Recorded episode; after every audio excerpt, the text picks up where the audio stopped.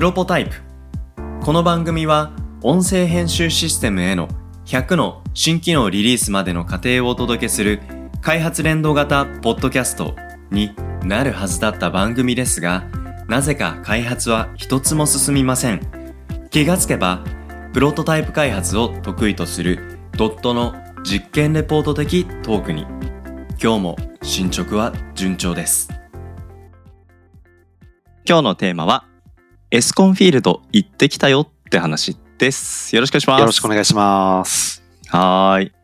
浅井さん、エスコンフィールド、札幌に新しく、札幌？札幌の隣のうん北広島市にそうですね。新しくですね、野球場ですよね。あの、日ハムのホームスタジアムになるところですかね。うんうんうん。あ、あそこ、なんか最近ね、はい新しくできて噂の人気スポットだと思いますけど、早速行ってこられたんですか？行ってきましたね。23年3月開業なんで、本当にもうできて、ほとんどすぐって感じですね。はいはいはい行ってきました。はい。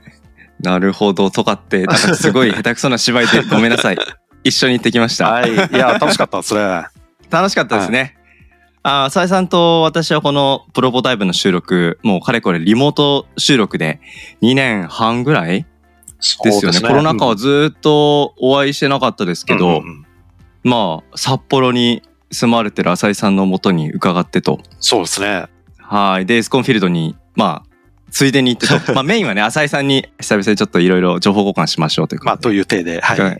はい。なので、エスコンフィールドは一応ついでなんですけども、ついでにしては、すごい豪華な、ね、あの、体験というか時間でありましたけど、どうでしたか？いやーあの、僕は出身が千葉の方、うん海の方で、はい。幕張メッセうん、うん。が近いんですよ。で、はいそこはあの、マリンスタジアム、今は、えー、ゾゾマリンでしたっけ？ですかね。当時は、あの、うんマリンスタジアム普通に行ってた、千葉ロッテのうん。ホームスタジアムに、昔小さい頃にあの、野球見に行ったりっていうのは、はい、はい、はい。別に野球そんな好きじゃないんですけど、まあ、近くにあったんで何回か行った経験はあるんですけど、はい。いや、全然違う経験ですね。ああ。いや、すごいその話興味深いなと思いますけど、僕も野球初めて行ったんで比較対象がないんですけども、はい。でもその浅井さんが過去のマリンスタジアムと、今回のこのエスコンフィールド、だってこれ、アメリカのね、野球球場を設計する会社が、メジャーリーグベースボール仕様で、日本国内で初めて作った野球場、うんうんうん。うんめちゃくちゃ迫力ありましたけど、どうでしたかね？なんかあの、はフィールドと観客席の一体感がすごいですよね。い。ああ、確かに確かに。昔のそのうん。経験だと、なんかあの飲み物とか買いに行くときは、試合ちょっと見れなくて、うんうんうん。まあなんかイニングとイニングの間の時に、まあはい。じゃあちょっとこの打順だったらいいや行っちゃえみたいな。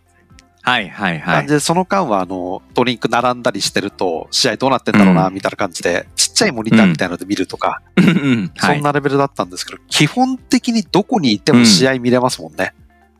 そうですね。どこにいてもっていうのは、もちろん座席に座ってれば見れるのは当然なんですけど、あれですよね、座席から離れて売店とかレストランエリア行っても、球場のなんかフィールドがどこ歩いててもちゃんと見える設計になってましたよね。そうなんですよね。だからこれはあの、うん。野球観戦とかって僕も、うんそしたくさんは、まあ別にそんな大好きだってわけじゃないじゃないですか。まあ、そうしたくちゃんってたっては初めてだし、はそうですね。はい。ただあれ、野球そんな好きじゃないよっていう人を連れて行く場所として最高の野球場ですよね。いや、最高ですね。うん。なんか面白かったのは、まあ、あの、浅井さんと僕、それぞれ別々でトイレに行って、はいはいはい。トイレめちゃくちゃ広いねって話はまず盛り上がったんですけど、トイレの帰り道に、座席までの間になんかフードコートじゃないですけど、はいはいはいはいなんかレストランがすっごい充実しててあ、りましたね。うん。で、なんか面白いと思ったのは、もちろん、ふその焼肉やレストランの中のカウンターの中央部分にモニターがあって、そこで野球も見れるんですけど、別にそのモニター見なくても、なんか首を右側にやればディスプレイ、左側にやれば、ちゃんうんと、あの、エスコンフィールド内のフィールドが見えるっていうので、別にテレビで見なくてもいいんじゃないかなっていうぐらいの位置関係の配置。こんな感じの店舗が焼肉屋さん、メキシカン、イタリアン、なんとかっつって、で、スポンサー企業とのコラボレーション面白かったなと思ったのは、ヨナヨナエールさんの、なんかビアバーみたいのが、あれはどっちかな？えーライト側かな？ちょっとわかんないんですけど、外野席の後ろ方にあって、店舗の屋上が芝生になってて、芝生からフィールド見下ろせるみたいな。あれ面白かったですね。うん。いや、だから、一回行っても飽きないというか、うん。何回行っても、なんか楽しみ尽くせないぐらい、うん。いろんな楽しみ方が、本当に盛りだくさんで、これは野球好きじゃない方にむしろ行ってもらった方が、なんか野球好きだとうんちょっともったいないというか、座席に座ってるのがもったいないぐらいいろんな楽しみがある球場でしたけど、ごめんなさい、僕がなんかわーって喋っちゃいましたが、浅井さんの感想も聞きたい。いや、同じですよ。あれは本当に、僕なんかあの、うん札幌に誰か友達が来たとかっていう時、これあの、はい札幌あるあるなんですけど、はいはい。意外と観光で連れて行く場所がないんですよ。あ、そうなんだ。大体食うところなんですよね。なるほど。何食べても美味しい、何飲んでも美味しいけれども、じゃあ遊びどこ行くっていう、まあ冬はスキーとかあるかもしれないですけど、うんそれ以外の時、だって、時計台なんてもう3分で飽きるじゃないですか。そうね、行ってみて、うんよし、じゃあ、なんか食べようってなりますね。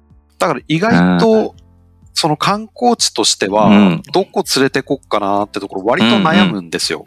確かにな。まあ、場外市場行っても別にあそこって朝行けば終わりじゃないですそうなか。んですよ。日中わざわざ行く感じでもないですもんね。でも、このエスコンフィールド実際に行く前は、うん。まあ観光地とはいえ、野球興味なかったら連れてかれても微妙だよなと思ったんですけど、はい。実際自分で行ってみたら、あこれは困ったらここ連れてきゃいいやと。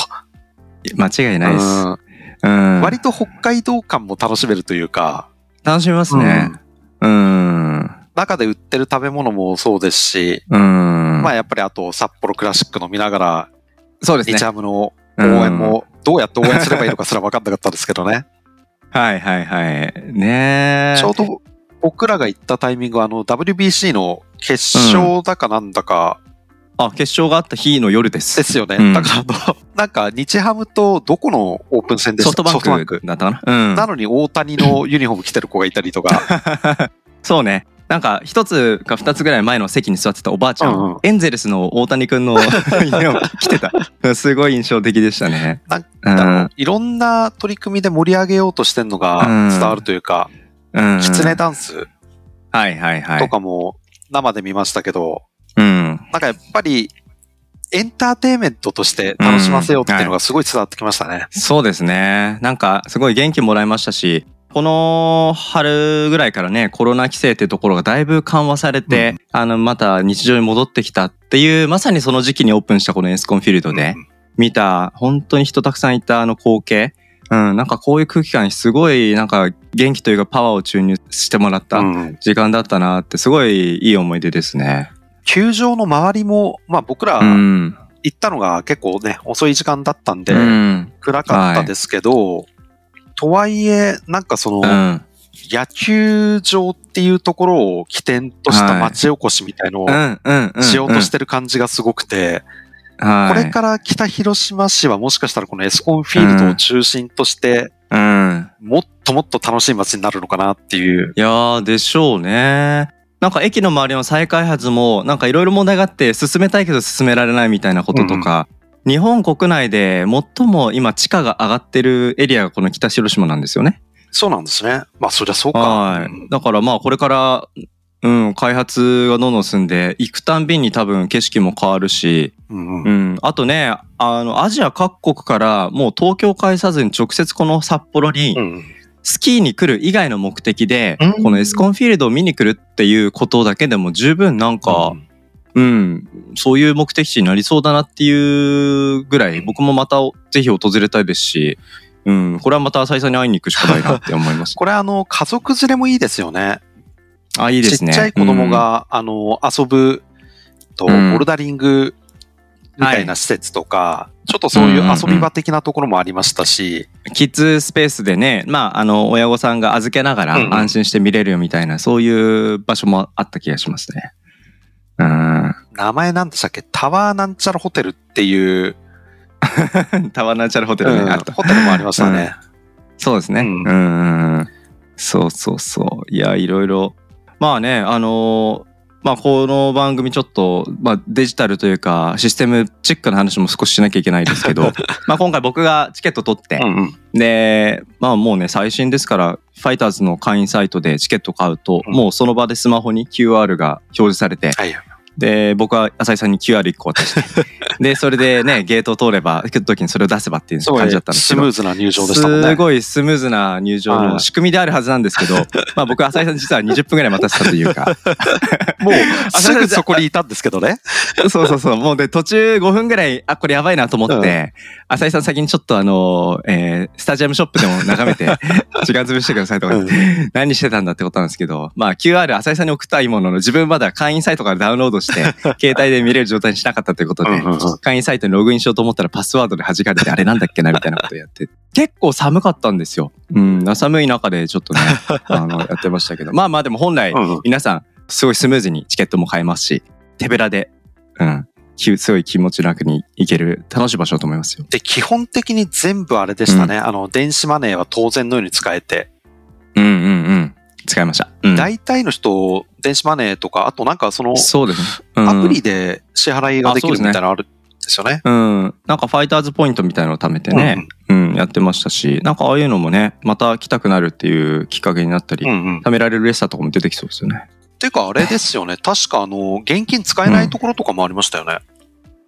現金を使えないみたいなことってありがあったんでしたっけ？あったんですよね。ああ、もうここキうんャッシュレスだけなんだっていうような。うんうんうんうん。ただ、その代わりキャッシュレスまあは大体何でも対応してましたけどね。うんうん。そうですね。うん。QR も、なんかね、あの、クイックペイ系も、うん。Apple、Google なんちゃらもみたいな感じで。あのーうん F ビレッジペイ、はい。メルペイみたいな感じですかね。ペイペイみたいな。ああ、はいはいはいで、はい。あれ、その、もともとそのアプリ入れとくと、うん。それで決済できちゃうっていうやつ。うんうんうん。あれってまあ、言ってしまえば地域通貨みたいなもんですよね。あ、確かに。まあ、このエスコンフィールド通貨ですよね。で、うん多分、エスコンフィールド、まあ、あの、球場の周りの施設でも全部使えるようになっていきますし、はいはいはい。今、あの、ちょっとホームページを見ていたら、うんうんうん球場内すべての決済で、現金は使えませんって書いてありますね。そうなんだ。なんか無意識に過ごしてましたけど、もうそういう取り決めのもとでうん、完全に現金をシャットアウトしてるんですああ、ね。だからか、なんか、飲食物とかいろいろ買っててもうん早かったですもんね。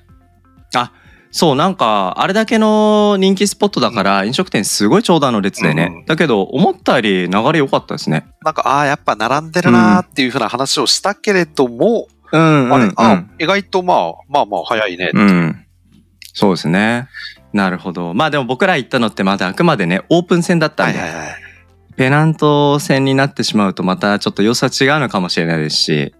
うんうんうんうん。今、課題は、はい。やっぱりあの、北広島っていう場所にあるんで、その交通的なところで、はい。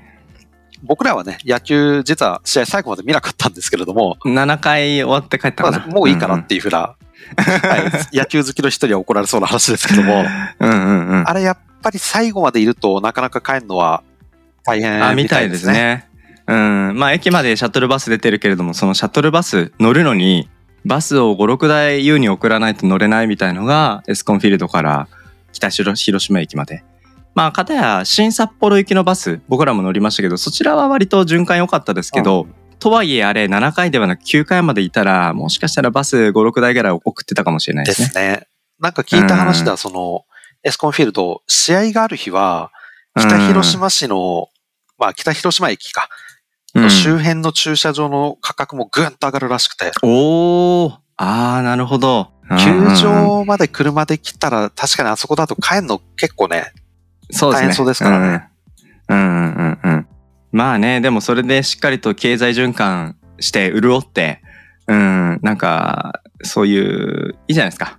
うんスタジアム需要が、うん、しっかりと地域に落とされていくってことで。まあこれはなんか札幌市にはあれですけどね、はい新しい球場に行ってくれて、僕としてはなんか、はい。うん北海道ライフ、札幌ライフの楽しみがまた一つ増えたなというふうに思ってます。そうですね。まあ、札幌ど真ん中じゃなくて、北広島っていうちょっと隣になると、浅井さんもね、ちょっとお出かけするきっかけになって、うんうんうんうん、新鮮な感じですし。まあぜひね、今度行くときは、ぜひ浅井さんの車で、うん、連れてってもらいたいなそうすると僕は、あの、ちょっとね、あの、球場の楽しみ方が一つ減っちゃうっていうのがね。ああ、そうですね。はい。みたいな冗談もありつつ、はい。ぜひ、ね、まあこのエピソード聞いてらっしゃる方、今日のね、このエピソードはもう番外編として、あの、楽しんでもらえばですけど、まああの、エスコンフィールドネタは今ね、あの、日本国内の方とど、どの方とも話しても、まあ大体ホットだと思いますので、ぜひちょっとそんな会話の足しに、えー使っていただけたらなと思います。はい。はい。ということで、今日はエスコンフィールド行ってきたよって話お届けしました。浅井さんまた行きましょう。ありがとうございましたありがとうございました。